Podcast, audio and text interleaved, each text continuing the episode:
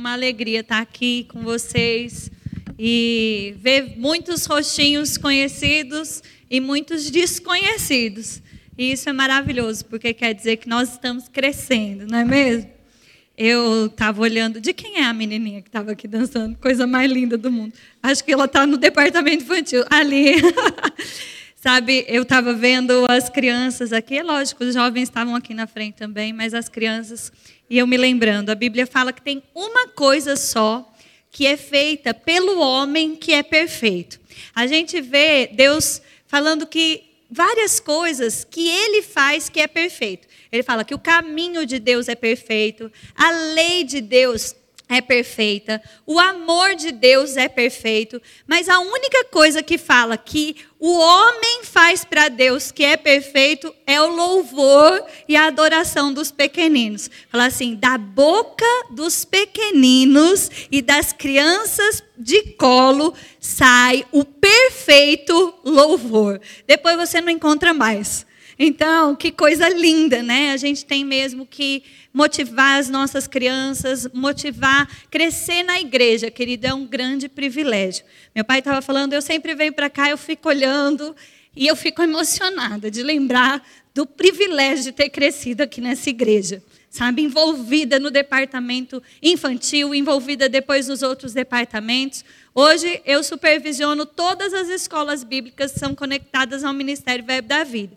São 130 remas nacionais, 100, é, cinco internacionais. Agora a gente está começando com oito escolas bíblicas, Verbo da Vida, internacionais também. E, e eu trabalho também auxiliando o Tiago no pastoreio da igreja, que ele é o pastor da igreja, é, o presidente da igreja sede Verbo da Vida lá em Campina Grande. Então, assim, graças a Deus é muito trabalho, mas por que a gente pode servir ao Senhor, servindo as pessoas e fazendo tantas coisas? Porque a gente cresceu bem, porque cresceu na igreja, porque cresceu servindo, porque aprendeu que atender uma pessoa é tão importante do que atender uma multidão.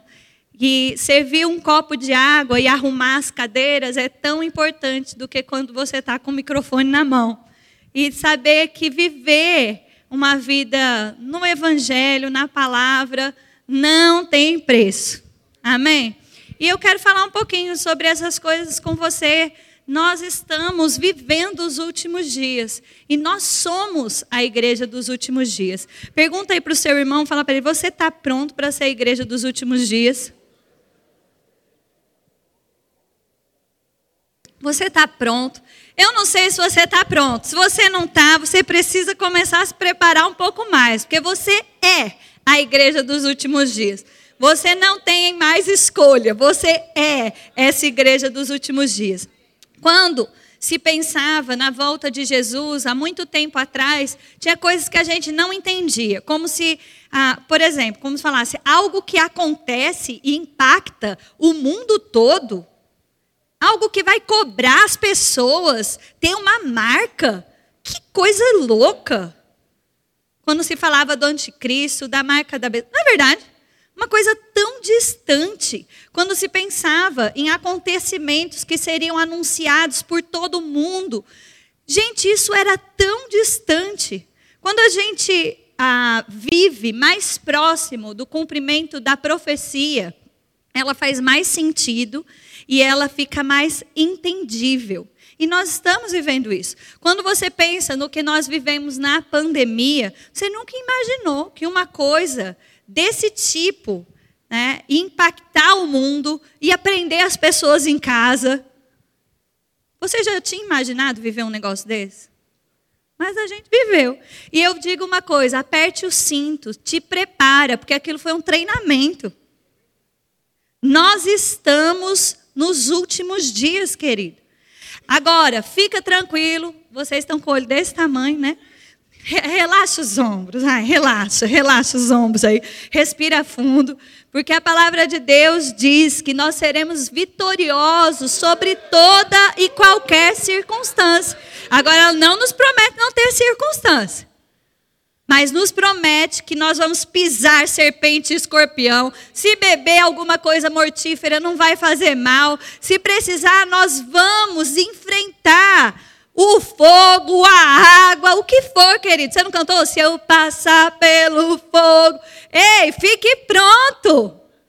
Você é a igreja dos últimos dias. E eu quero dizer para você: existem duas grandes resistências ao diabo, ao sistema do mundo, para que esses últimos dias seja retardado. Porque eu quero dizer uma coisa para você: o que, que acontece?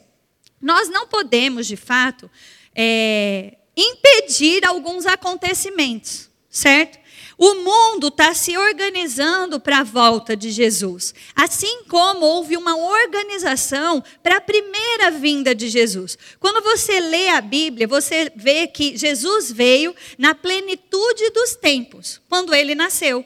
E que plenitude dos tempos era aquela? Gente, a gente vivia no mundo, no Império Greco-Romano, as pessoas tinham uma linguagem que era o grego. A gente, você lembra o que você ouviu na escola? Todos os caminhos levam a Roma. Não era assim? Adeus, ok, amém, aleluia. Mas eu estava falando da história, calma. Esse é crente de verdade, ó. Parabéns, vamos lá. Você é a igreja dos últimos dias.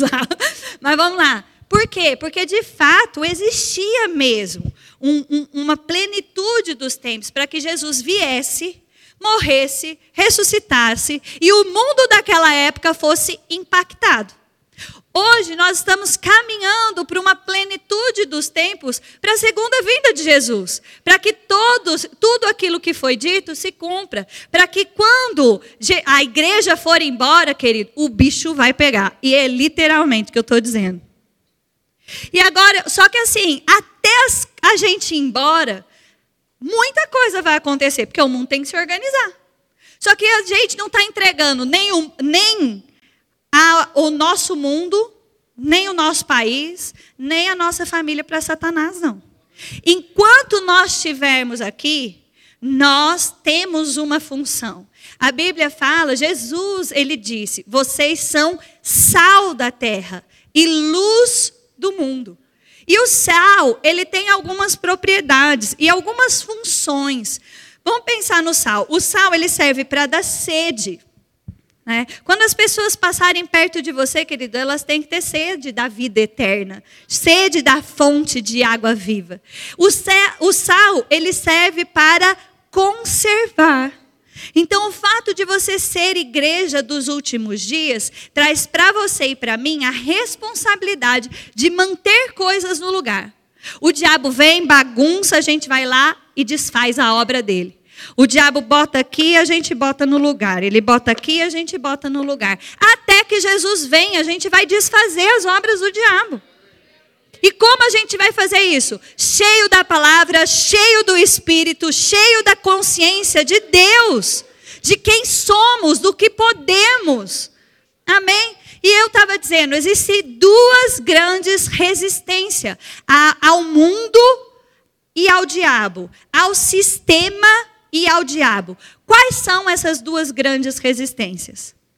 Uma é a família e a outra é a igreja. É por isso que o diabo ele vive furioso com a família e com a igreja. É por isso que o mundo, que mundo que eu estou dizendo? O sistema do mundo.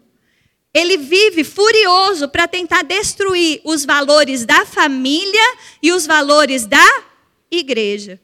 A gente também está vivendo um, tempo em Campina Grande que a gente está é, trazendo o tema da família. A gente fala que maio é o mês da família. E eu quero ministrar um pouquinho para vocês sobre o que Deus tem ministrado ao nosso coração e o que a gente tem ministrado para o nosso povo lá também. Então, eu quero dizer para você: você faz parte das duas resistências. Por quê? Porque você acredita no valor da família e porque você é igreja. Amém? Você pode pôr a mão no seu coração e me ajudar a pregar e falar assim: Eu acredito na família e eu sou igreja. Então, querido, você faz parte das duas resistências, ao mundo e ao diabo. Agora, para que a gente resista, o que é resistir? Resistir é se pôr em posição e ficar lá firme. Vai vir pressão, vai vir muitas coisas sobre você, mas você permanece firme. Você não abre mão. Amém? E a gente tem resultados sobre resistir. A Bíblia fala que nós resistimos ao diabo e ele foge de nós. Então eu quero mostrar algumas coisas que nós precisamos resistir nesses últimos dias. Você está pronto? Eu queria que você, por gentileza, abrisse sua Bíblia comigo em 2 Timóteo, capítulo 3, versículo 1.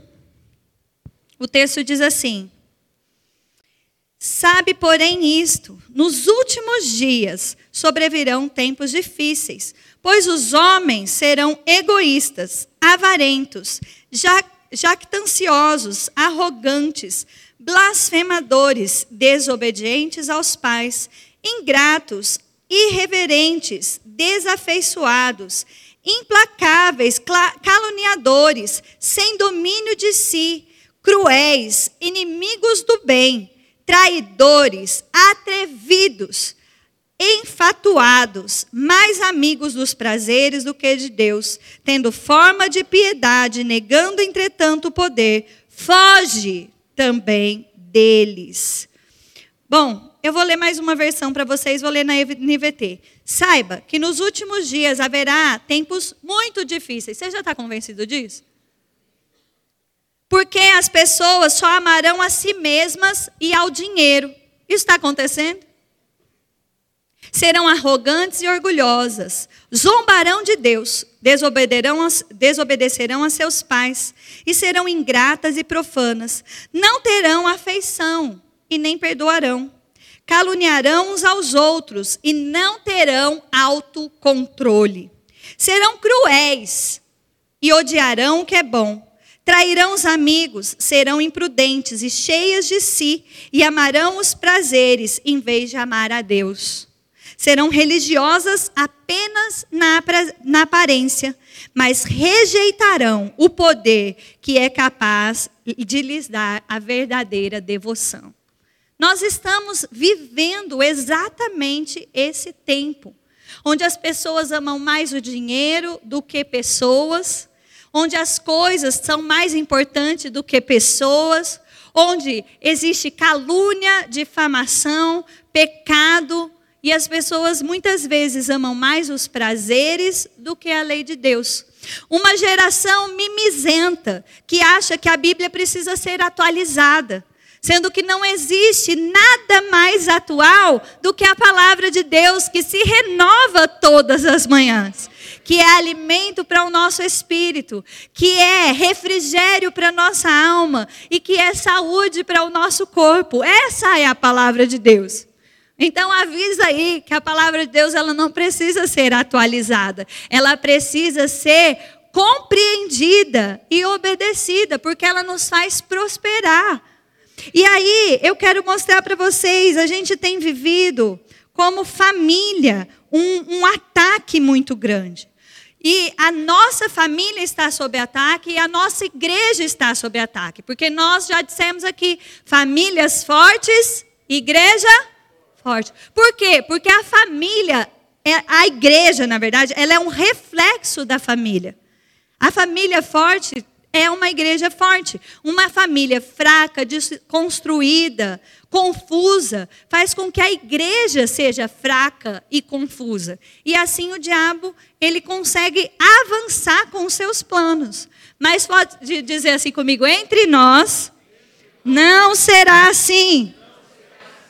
E aí eu quero falar um pouquinho com vocês sobre identidade, sobre essa ideologia mesmo de gênero que tem tentado entrar para destruir a família. E eu quero te explicar o que é e mostrar para você que nós precisamos resistir isso como família. E aí eu quero dizer para você que você que é pai e mãe, quem é pai e mãe? Levanta a mão. Quem é vô e vó? Levanta a mão. Muito bem. Quem não é pai e mãe, mas convive com criança? Levanta a mão. Pronto. Olha, a igreja toda eu acho que levantou a mão em uma pergunta. Nós temos a responsabilidade, querido, de projetar Qual é a vontade de Deus? Nós temos a, a, responsabilidade de viver a vontade de Deus, mas nós temos a responsabilidade de demonstrar a vontade de Deus. E eu quero dizer para você que identidade é um conjunto que, a, na definição no dicionário, no dicionário mesmo, diz assim: identidade é o co conjunto de atributos que caracterizam alguma pessoa ou alguma coisa. E aí, o que a gente está vivendo hoje? Uma distorção e uma depravação na identidade do homem e da mulher. O mundo está caminhando, querido, para você olhar para as pessoas e você ficar assim: ai meu Deus, é homem ou mulher, é homem ou mulher, é homem ou mulher. Que você nem sabe de o que você chama. Se você chama de ele ou de ela. Não é verdade? Mas sabe, existe uma identidade que foi construída em nós pelo próprio Deus e nós precisamos levantar essa bandeira e resistir ao diabo sobre qualquer ataque que venha contra isso. Eu vou dar um exemplo bem simples para você. Ó, pensa numa vaca. Pensou numa vaca? A sua vaca é branca com manchinhas pretas. Quem tem uma vaca branca com manchinhas pretas, levanta a mão. Quem pensou na vaca marrom? Sempre tem, sempre tem. Quem pensou na vaca preta? Aê! Mas é vaca, não é? Tem teta, tem le dá leite, tem quatro patas, é, é vaca, não é? Se eu pegar a vaca e eu cortar os quatro pés, eu corto as quatro patas da vaca, ela continua sendo vaca? Continua sendo vaca. Se eu cortar a orelha da vaca, ela continua sendo vaca? Continua. Se eu cortar a teta da vaca, ela continua sendo vaca? Continua, agora é uma vaca não produtiva, né? Porque agora não tem teta, não dá leite, não é verdade? Mas continua sendo vaca. Mas espera aí, se eu pego uma cadeira e eu corto o encosto, continua sendo cadeira? Não, é banco. Se eu pego uma cadeira e eu acolchoo ela e eu coloco o braço, continua sendo cadeira? Não, é poltrona. A gente pode mexer nas coisas e elas continuam produtivas, ela muda de identidade, de identidade. Ela muda de nove, mas ela continua produzindo, vamos dizer assim. Mas nós não somos uma coisa. Nós somos um ser vivo, muito mais importante que uma vaca. Faz sentido o que eu estou falando para você? Amém. Então, quando a gente vai mexer em algo tão importante quanto a identidade, a gente destrói a base da família. E se a gente destrói a base da família, a gente destruiu a igreja. Olha como o negócio é complexo. E aí eu quero mostrar para você o seguinte: quando Deus criou o homem e a mulher, de fato, ele criou o homem e a mulher e ele abençoou os dois. E ele criou os dois e ele trouxe para os dois um propósito, um destino, mas ele trouxe é, características distintas. E o mundo está muito doido, por quê? Porque existe agora a ideia de se acabar com as diferenças. Mas eu vou te dizer uma coisa: homem e mulher são diferentes. No mínimo, o homem é 50% mais forte do que a gente, mulher. Tanto que você pega esse, esse pessoal transgênero que está entrando em competição das mulheres e eles viram um arraso. Não é? Você pega um ciclista homem, põe para competir com as mulheres, ele ganha em primeiro lugar, meu amigo. Isso aconteceu com o ciclismo, isso aconteceu com a natação. Agora, existe uma ideia tão doida, infelizmente, uma pauta feminista que tem avançado e as mulheres estão perdendo lugar e nem sabem. Eu estava vendo que uma revista famosíssima de noivas, esse mês, que maio é mês da noiva, não é? Sabe quem estava na capa? Um homem. Que, que, que celebração é essa de direitos iguais? É a mulher perdendo espaço e não entendendo para que ela foi criada. Está comigo? E aí eu quero mostrar para você, por favor, abre em Gênesis. Gênesis, no capítulo 1. Texto é muito conhecido, mas eu quero que, por gentileza, você abra comigo. Nós vamos ler do versículo 26.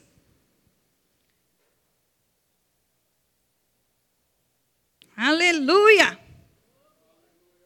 Você pode dizer comigo: Eu sou a igreja dos últimos dias. E eu estou resistindo ao diabo. Amém? Olha o que diz aqui.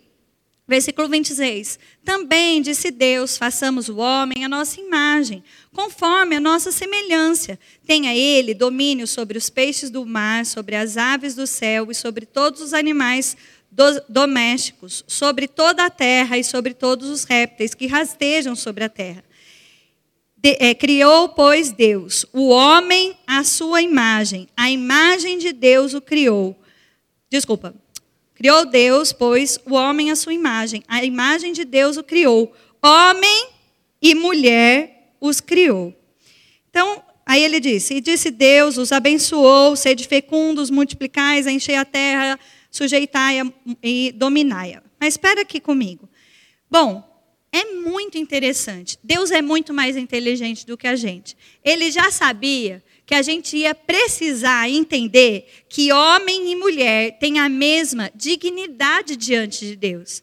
Ele sabia que a gente ia precisar entender que o homem e a mulher têm o mesmo valor diante de Deus. Então, para que ninguém ficasse brigando, lá no Gênesis 1, aqui no capítulo 1, de Gênesis, ele orientou Moisés descrever a criação e dizer que homem e mulher foram criados, foram naquele momento que Deus sonhou, ele não sonhou só com homem.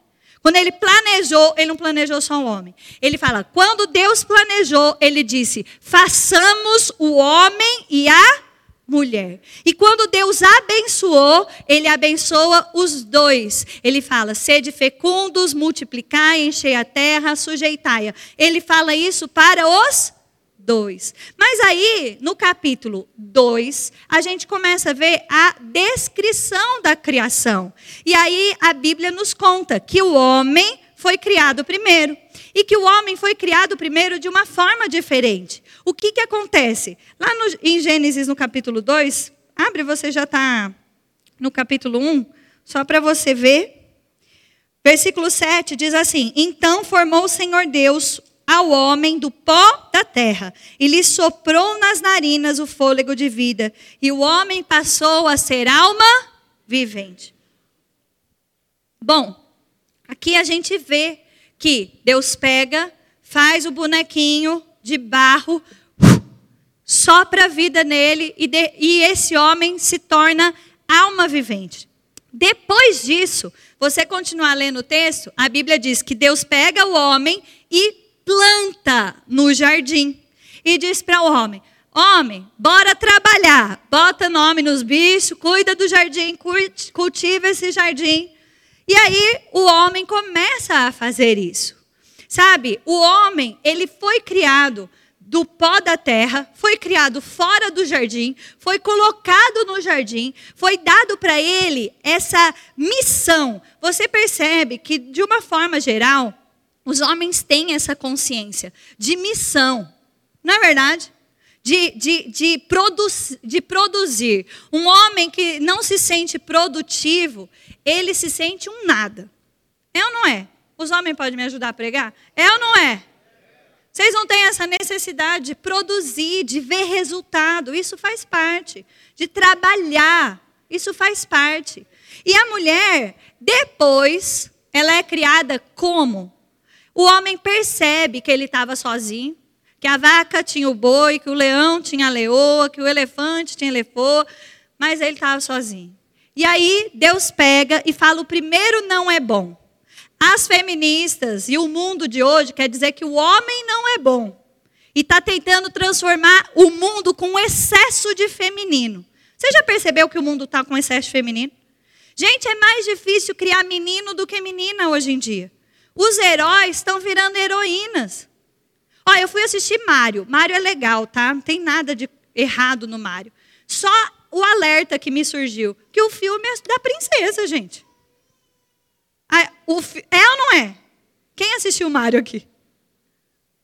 É, não tem nada de errado com o filme. Mas que a o nome é Mário, mas a protagonista é a princesa. Os heróis estão virando tudo heroína, gente. Os meninos todos precisando ser salvos. Nós estamos vivendo um tempo onde as meninas têm medo de ser, serem mães, as mulheres têm medo da maternidade, medo de ser mãe, e os homens têm medo de ser homem. São fracos. Mas porque o mundo está com excesso de feminino. E a culpa é da doutrinação que aconteceu, mas porque a gente absorveu e às vezes nem percebe. Chega no dia das mães, fala: mãe é mãe. E pai é pai, minha amiga. Ó, oh, tô aqui, uma semana, sozinha, com vô, com vó, com tudo. Mas o pai faz falta. Cuidado, algumas coisas que a gente fala, que a gente reproduz, e a gente nem sabe, foi doutrinado. Mas vamos lá, Eva, ela é criada porque Deus diz, não era que o homem não era bom. Deus diz que não era bom que o homem estivesse só.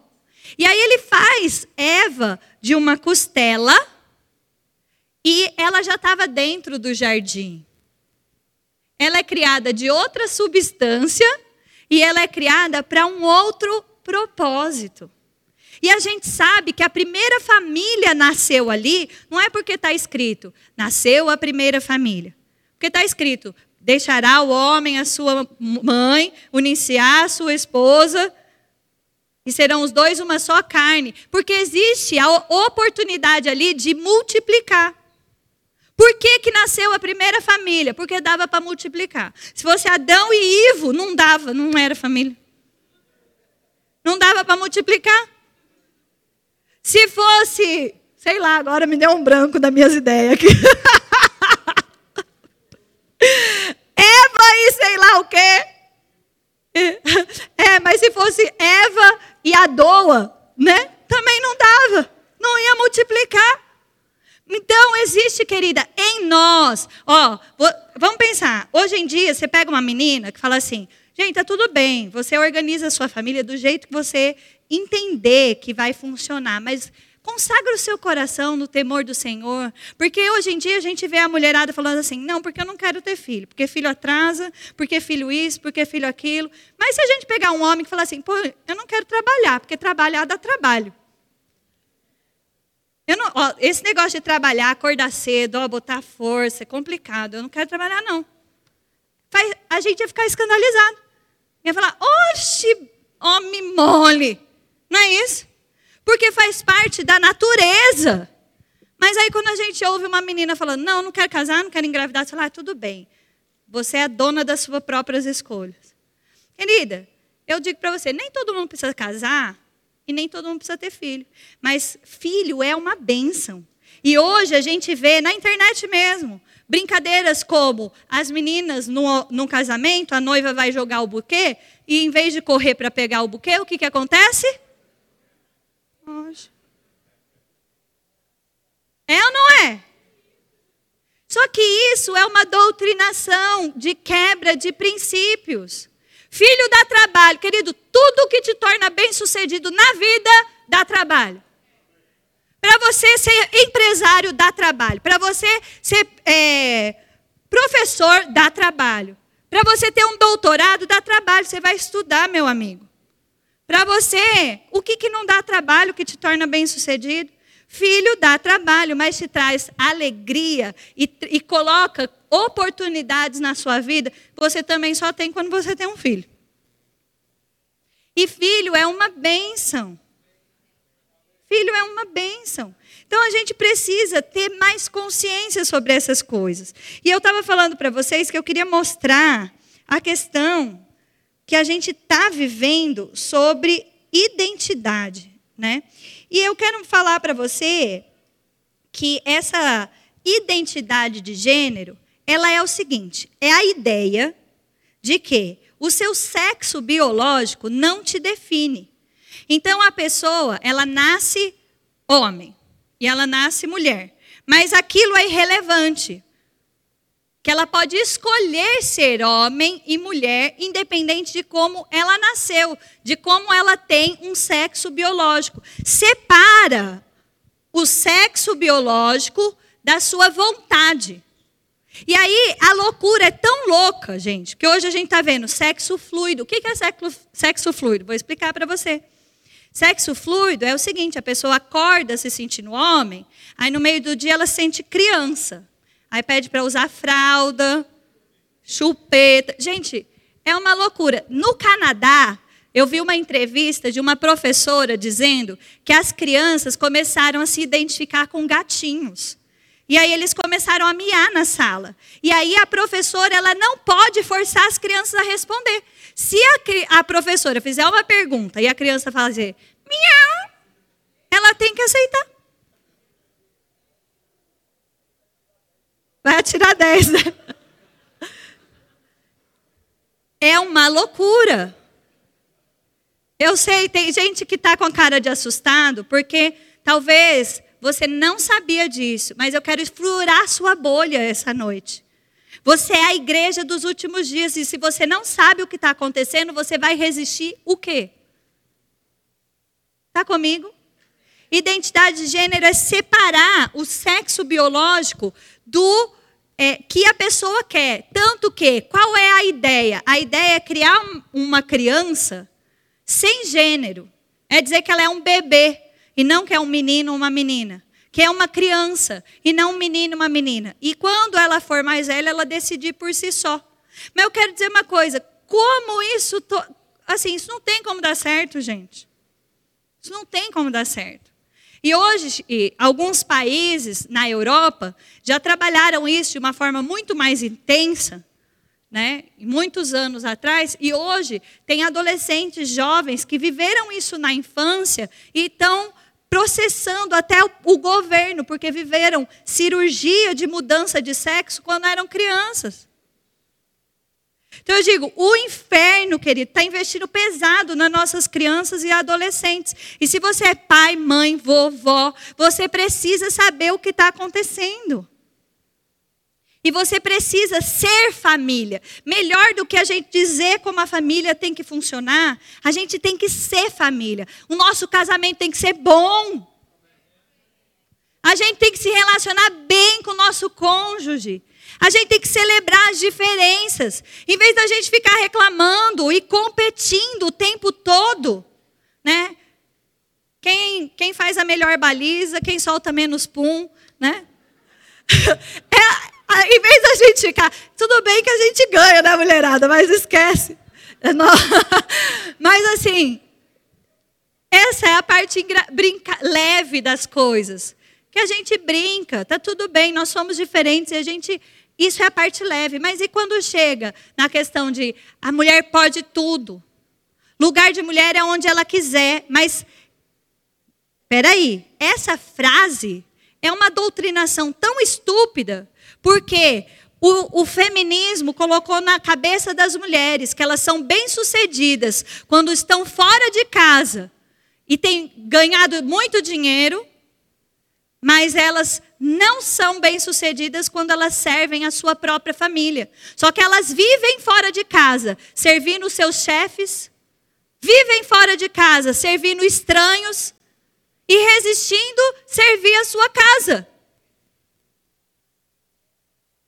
Eu quero dizer, ser mulher de verdade é, em primeiro lugar, você ter consciência que você deve servir a sua família. Ser homem de verdade é ter consciência de que você é o chefe, de que você é o líder daquela família. E a Bíblia disse: quem é o maior, que faça o quê? Sirva. E fica tranquilo, os homens servem. E de um jeito que às vezes eles nem são muito reconhecidos nisso. Em coisas simples, querido. Oh, meu marido chega em casa, ele não quer ouvir as três palavrinhas, ele quer assistir tênis. Mas as crianças querem ouvir três palavrinhas. Aí ele faz o quê? Ele serve a família. Você serve sua família ouvindo três palavrinhas lá, ó. Coisas pequenas, porque a mulherada fala, ah, porque o marido não reconhece, porque eu lavei a louça, não sei o quê. Você reconheceu que ele ouviu três palavrinhas querendo assistir o jogo? Tá, dá na mesma. Dá ou não dá? Eu digo para você, sabe, existe uma competição. E eu digo para você, não, não vamos entrar nessa não. Vamos criar nossos filhos bem. Vamos investir na nossa casa. E até no ministério, querido, não existe ministério bem-sucedido sem família bem-sucedida, porque a família, a igreja é um reflexo da família. Amém? E essa pauta demoníaca, ela tem uma agenda, que é uma agenda da ONU, que chama Agenda 2030. E eu quero mostrar para você alguns passos, e eu vou apresentar só quatro passos para você essa noite, do que já aconteceu e do que você pode fazer para resistir a essas coisas. Você está pronto? Então fala aí para o seu irmão de novo. Fala, você é a igreja dos últimos dias. Amém? Então vamos lá. Alguns passos. O primeiro passo que já tem acontecido: questionar o valor da família. Essa questão de questionar o valor da família, trazer coisas que são naturais para nós como homens e mulheres. Por exemplo, a maternidade. A maternidade faz parte da essência da mulher. Faz parte. A gente tem um útero que produz, que gera. Faz parte de nós. Mas hoje a maternidade é questionada como um peso, como um fardo. Então, a gente vê no Dia das Mães um movimento que diz: Eu amo meus filhos, mas eu odeio a maternidade. Você fala, como assim? Não é verdade? Então, filho é uma bênção quando ele é planejado e quando ele também é uma surpresa. E eu mostro isso para vocês. Abraão recebeu a promessa de Isaac o filho planejado, o filho da promessa. Mas, no meio do caminho, Sara dá um conselho bem ruim para ele, fala: Abraão, está demorando a promessa de Deus. Você não quer dormir com a empregada para ter logo esse filho? E Abraão também aceita o conselho errado e vai lá e engravida a serva. E nasce Ismael. Ismael nasce e Sara começa a ficar incomodada com Ismael. E ela dá outro conselho ruim. Põe a mão na sua cabeça, mulher casada, e fala: Deus tenha misericórdia de mim. Que eu seja uma mulher sábia. Que eu não dê conselhos estúpidos. Porque olha, eles ouvem a gente, tá vendo? E aí ela fala: bota essa criança e essa mulher no deserto para morrer. Só que sabe o que acontece? Criança é uma bênção, querido quando é planejado e quando não é planejado. O anjo aparece no deserto e diz para Ismael: Você é uma bênção, eu vou te prosperar. Então eu digo para você, a criança planejada e a criança não planejada, ela é uma bênção. Se você lê a Bíblia toda, quando Deus quis abençoar alguém, ele deu para ele um filho. Você não vê Deus falando, eu vou te amaldiçoar, eu vou te dar um filho. Ele fala: Eu vou te abençoar. E aí o que acontece? Filho. Filhos são heranças do Senhor, presente que Ele nos dá. Amém. E aí, beleza. A maternidade sendo algo que está sendo totalmente minado nesse tempo. E aí é o outro ponto. O dia dos pais. Eu não sei se você percebeu, porque Ó, tem nada a ver com o dia da família da igreja, tá? O dia da família da igreja é super top, você tem que ir. Mas eu quero dizer para você, nas escolas, o pessoal está tirando o dia dos pais e criando o dia da família. E nós, crente, celebrando, achando que é uma coisa boa. Não é uma coisa boa. Eles estão tirando a figura paterna. Mais uma vez, como eu estou falando para você, tirando a masculinidade. Ei, nosso mundo precisa de testosterona, a gente precisa de macho, gente. Nossos filhos precisam de referência masculina. Cadê os tios no departamento infantil? Tem que ter homem lá. Tá comigo? E aí, tirando, tentando tirar. E aí eu quero dizer uma coisa: se na escola teu filho fez isso, vai lá conversar junto um grupo de pais, crente, cristão, e vai lá conversar, fala, peraí, a gente quer que tenha o dia dos pais. Honrar o pai é importante. Aí o pessoal fala, ah, mas tem gente que não tem pai. Tem gente que não tem o pé. Está comigo? E assim, tem pai. Ah, mas não é presente, mas não é, é, ou divorciou. Mas tem pai. Tem pai. E ah, eu quero dizer para você, existe mesmo algo demoníaco que tenta se colocar sobre o Brasil. Ó, um parêntese, com todo respeito, a gente não acredita nisso, mas a padroeira do Brasil, o que, que é? Uma mulher sozinha com um bebê. Uma imagem de falta de paternidade. Então a gente tem que defender a paternidade, meu amigo. Quando deixe o pai ser pai, a gente é mulher, a gente age muitas vezes quando o pai vai corrigir de uma forma mais forte. Ai, deixa ser pai. Deixa ser pai. O mundo está vivendo um ataque contra os valores da família. O segundo passo, para eu avançar aqui com vocês, a troca do termo sexo por gênero. Isso aconteceu e ninguém percebeu. Hoje é muito difícil você preencher um formulário e você assinar sexo. Qual é a palavra que está lá? Gênero. Sabe por quê? Para trazer essa amplitude de que você não é definido pelo seu sexo, como homem e mulher. Então eu quero te dar um conselho, com todo respeito. Você é um, um, um empresário que tem no, na sua clínica, sei lá, um formulário. Faça questão de escrever lá o quê? Sexo. Faça questão. Porque no que, que a gente acredita, gente? Está comigo? Seja a resistência. Outra coisa que já aconteceu. Movimentos de liberdade sexual, pautas de igualdade, que na verdade não são de igualdade, porque quando você vê, a mulher só está perdendo espaço. Não é verdade? Pautas de aborto, discursos sobre respeitar as diferenças e combater preconceitos, mas persegue a gente. Olha, eu quero dizer algo para você que é muito importante, principalmente que hoje a gente está na internet, não é? Nós não temos problema nenhum com alguém decidir, um adulto, decidir viver a vida, um homem com um homem, uma mulher com uma mulher. Quem Deus deu o livre-arbítrio. A gente sabe o que a Bíblia diz sobre isso. Mas a gente não persegue ninguém, a gente não é homofóbico. Mas muitas vezes a gente tem sido perseguido por falar que Deus fez o que, gente? Aí eu quero te dizer de novo: você está pronto para ser a igreja dos últimos dias, que só de dizer que Deus fez homem e mulher vive uma pressão? Ou você vai se esconder? Pergunta aí para o seu irmão: você está pronto para dizer que você crê que Deus fez homem e mulher? Gente, a gente não vai perseguir ninguém, mas a gente quer ser respeitado no que a gente crê. Porque hoje é, é, existe uma pregação de, uma, de um respeito. Só que quando se fala do nosso lado, ninguém quer respeitar a gente. É ou não é? Mas nós temos que resistir a isso. Amém? Permanecendo firme. O quarto ponto que eu quero mostrar aqui para vocês é na educação. E aí eu quero dizer para você, pai e mãe, não existe internet segura.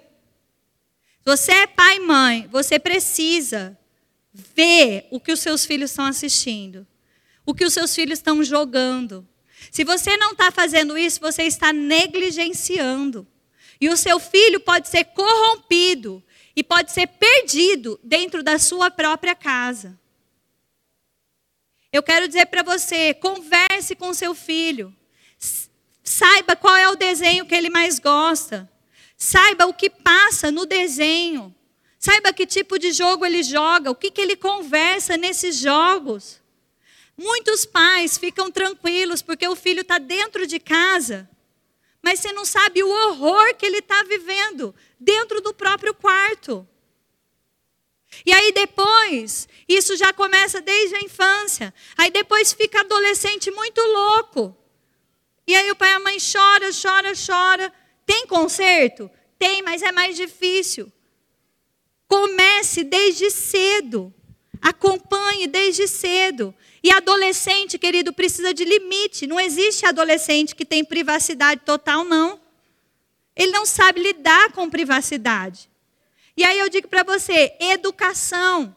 Por que educação? Não existe material didático, escola completamente segura hoje, gente.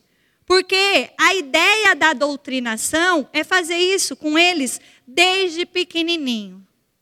Desde pequenininho. Então fique atento ao que está no material didático da sua escola, da escola do seu filho. Ah, mas a escola do meu filho é cristã. Mas vigia, crente. Existe uma pauta aí do MEC. Um, um, um, existe conselhos nacionais de educação que querem cumprir a agenda e de forma lúdica está tentando ensinar às nossas crianças coisas terríveis. Eu vou ler, prometo para você que eu vou já te dar os conselhos bons, mas eu vou escandalizar você só com esse texto, porque eu me escandalizei, tá bom? Olha aqui, só para acabar, um texto de um livro didático para criança de 6, 7 anos. Olha aqui. Eu tenho que achar um lugar para, me para esconder minhas vontades, não digo a vontade de, é, não digo vontade magra, pequenininha, que nem tomar sorvete a toda hora, dar sumiço na aula de matemática, comprar um sapato novo, que eu não aguento mais o meu. Vontade assim, todo mundo pode ver.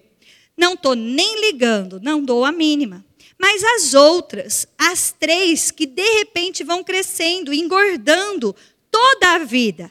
Ah, essas eu quero ver, eu não quero mostrar de jeito nenhum. Nem sei qual das três me engorda mais. Às vezes, acho que é a vontade de crescer, que de ver de uma vez. Peraí, está pequeno aqui. De novo.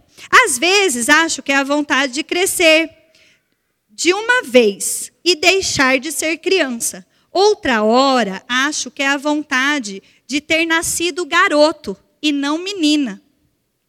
Mas hoje estou achando que é a vontade de escrever. Já fiz de tudo para me livrar dela. Adiantou? Hum. É, só me distrair um pouco e uma logo aparece. Ontem mesmo eu estava jantando e de repente, pensei: puxa vida, falta tantos anos para eu ser grande. Ponto. A vontade de crescer desatou a engordar. Tive de sair correndo para ninguém ver. Faz um tempo que eu tenho vontade de ser grande e de ser homem. Mas foi só no mês passado que a vontade de escrever apareceu e cresceu. E apareceu. Ah, a coisa assim que começou. Olha que loucura. É um livrinho com desenho lúdico, com textos. Esse é só um exemplo. Com textos para fazer as nossas crianças pensarem sobre esses assuntos. E eu quero dizer para você: você está pronto para ser a igreja dos últimos dias, que vai dizer não a tudo isso, que vai cuidar da sua família, que vai orar, que vai ser crente de verdade? Que não vai viver na bolha o tempo todo, sabe? Deus, ele já nos abençoou com toda sorte de bênção nas regiões celestiais em Cristo Jesus. Agora, o Evangelho não é só isso. O Evangelho é viver pela fé, é desfazer as obras do diabo, é andar no sobrenatural. E para isso, querido, você precisa entender o que está acontecendo, entender qual é a vontade de Deus e ficar firme. Eu te dei quatro passos do que tem acontecido a respeito da agenda, e eu vou te dizer quatro passos para você resistir tudo isso. O primeiro é: seja família. Viva diante de Deus e viva diante dos, da sua família de forma íntegra e intensa. Você ora em línguas com seus filhos? Ah, mas eu não tenho tempo. É bom você encontrar um tempo. Sabe, uma coisa que o Tiago tem feito, ó, o Samuel tem cinco anos, ele é batizado no Espírito Santo. Tiago ora com ele no caminho da escola. Fala, Samuel, nós vamos adorar cantar um louvor e nós vamos orando em línguas até chegar na escola. Uma coisa que eu faço com meus filhos, eu pego os dedinhos, eu já estou fazendo isso com a Júlia. Eu falo o que ela é, o que ele é. Samuel, você é um menino lindo. Você é inteligente. Você é obediente. Você é cheio de fé. Você tem declarado sobre o seu filho quem ele é? Porque o mundo quer dizer para ele quem ele é e quer distorcer a identidade dele. Está comigo, querido? Outra coisa importante: acompanhe o material do seu filho, como eu estou dizendo, já disse, né? O segundo passo: afirme constantemente quem os seus filhos são. E o quarto passo: conduza os seus filhos a ter experiência com Deus. Amém? Eu quero dizer para você, nós somos a igreja dos últimos dias. Uma pregação como essa, a gente não tem ninguém correndo, a gente não tem ninguém gritando, mas a gente tem pessoas acordando. E eu quero dizer para você, desperta a igreja. Nós somos a igreja dos últimos dias. Sabe? Tem muita coisa para acontecer aí ainda, antes de Jesus voltar. Ou não, Jesus pode voltar essa noite. Mas eu quero dizer para você, Jesus pode voltar essa noite, ou Jesus pode voltar daqui a um tempo. E nós precisamos ser essa igreja fiel, que nós vamos ouvir do nosso Jesus, servo bom e fiel. Nós precisamos ser essa igreja gloriosa, sem mácula, sem rugra, que Jesus tem prazer de encontrar como noiva que não tem vergonha de dizer quem é, que não tem vergonha de dizer naquilo que acredita. É verdade, querido, que provavelmente a pressão vai aumentar sobre nós crentes. Mas sabe, eu vou terminar com isso. Eu estava assistindo um podcast sobre uma, é, com uma missionária falando sobre a igreja perseguida. E, e, ela falou algo que mexeu com o meu coração. Tem um livro que eu li há um tempo atrás, que quem quiser procurar, marcou meu coração, chama Torturados por Amor a Cristo. Você pode encontrar na internet. É, e ela falando, falando, olha, a igreja é perseguida, elas vivem um nível de amor ao Evangelho e a Jesus que a gente não sabe o que é isso, não, gente. A gente vive muito fácil aqui. E ela falou né, que um, um homem que ela estava acompanhando da igreja perseguida, ele já tinha sido preso, ele já tinha sido torturado, ele já tinha passado por tantas coisas. E ele perguntou para ela assim: como é que vocês conseguem ser crente sem perseguição? Como é que vocês conseguem amar Jesus, o Evangelho, viver com intensidade, sem nenhuma perseguição? Eu achei assim, né? Que loucura! Mas de fato, o evangelho que a gente conhece, querido, graças a Deus, ainda nós vivemos num país livre. Mas eu digo para você, nós temos que aproveitar a oportunidade, mas sem medo de resistir ao diabo e ao sistema. E se a perseguição piorar, querido, nós precisamos ser crentes de verdade. E para isso, nós precisamos entender o que Deus espera de nós. Mas nós precisamos o que tá, entender o que está disponível para nós também. Porque eu digo para você: a igreja dos últimos dias vai ver milagres que ninguém viu. A igreja dos últimos dias vai andar no sobrenatural de forma como ninguém viu. E essa igreja sou eu e você, querido. Mas essa igreja vai ter que falar coisas óbvias. Como Deus fez homem, Deus fez mulher, o núcleo familiar é pai, mãe, filhos coisas óbvias, mas que vão nos fazer permanecer nesse lugar onde nós resistimos ao diabo e ele foge de nós.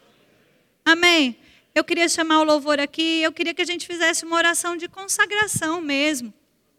Que você pudesse se consagrar, falar: Senhor, eu sou essa igreja dos últimos dias. Talvez você é pai e mãe e você está pensando aí, poxa vida, eu preciso melhorar, dizendo para os meus filhos quem eles são.